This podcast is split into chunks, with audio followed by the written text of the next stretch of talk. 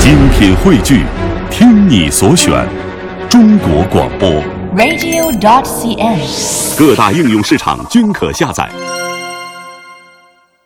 在节目的最后呢，我嗯们进入到今天的道听途说单元。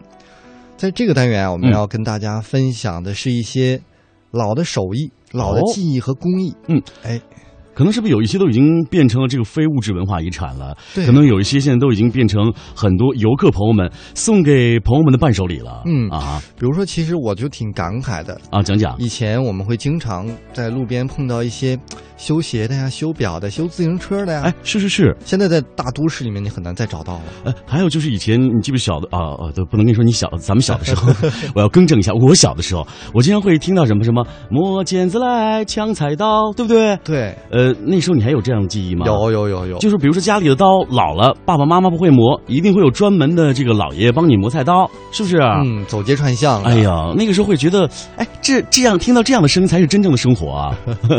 所以，我们今天跟大家一起嗯来怀念一下、那些我们民族当中灿烂的一些手工技艺。好的，哎，首先我们来说装裱技艺。嗯，这个是我们的华夏三大国粹之一呢。是啊，呃，如果没有装裱呢，嗯，很多东西都不能充分的表现出来，比如说我们的书画呀、嗯，对不对？可能就没有现在看到的那么美了。对当然看似简单的画页表底呢，排刷来回，宛如上板，都透露出装裱技艺的一个素养和美的一个追求。嗯，简单的说吧，嗯，这个装裱就是国画的支持，就是幕后的英雄，哎，这句话说的太对了，就好像译制片配音演员一样。哎，谁也缺不了谁，对不对？鱼和水之间的关系啊。接下来我们来说一说这个木雕工艺。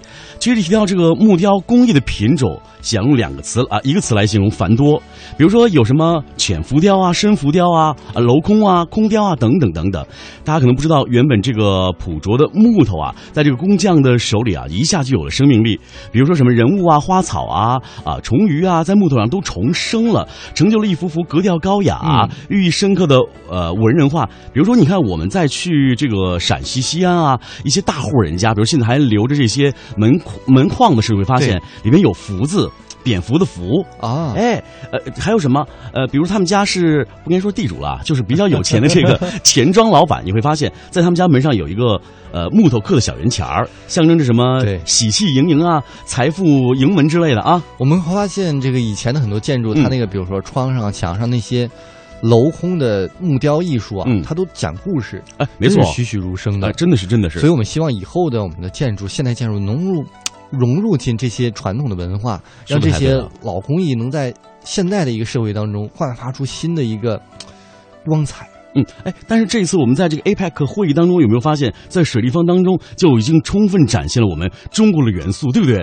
这是让我们非常欣喜的一点你啊！哎你一说这个 APEC，我突然想起他们啊穿的那个唐装，是叫唐装吗？但是改良过的，我觉得是就很好。嗯，把当年老的手艺、老的技艺、是，老的艺术，哎，在新时代换了一个形式，嗯，我觉得很好，让它传承下去了，哎而且有也很时髦，不会让人觉得很土那种感觉。没错，你会发现像咱们非常流行的一些什么苏绣啊，全部融入到什么袖口啊、袖领当中，让我们会发现 APEC 当中的这个服装，哇，真的是耳目一新，既有中国的特色，当然还有时尚的特点在其中了。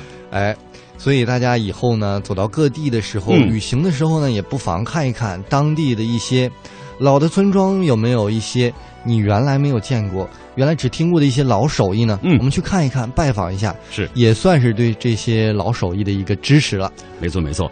好了，由于时间的关系呢，直播间的指针已经指向了节目所结束的时间了。非常感谢大家收听我们今天的兄弟版的乐游神州啊，哎我们明天见了，拜明天拜再。见。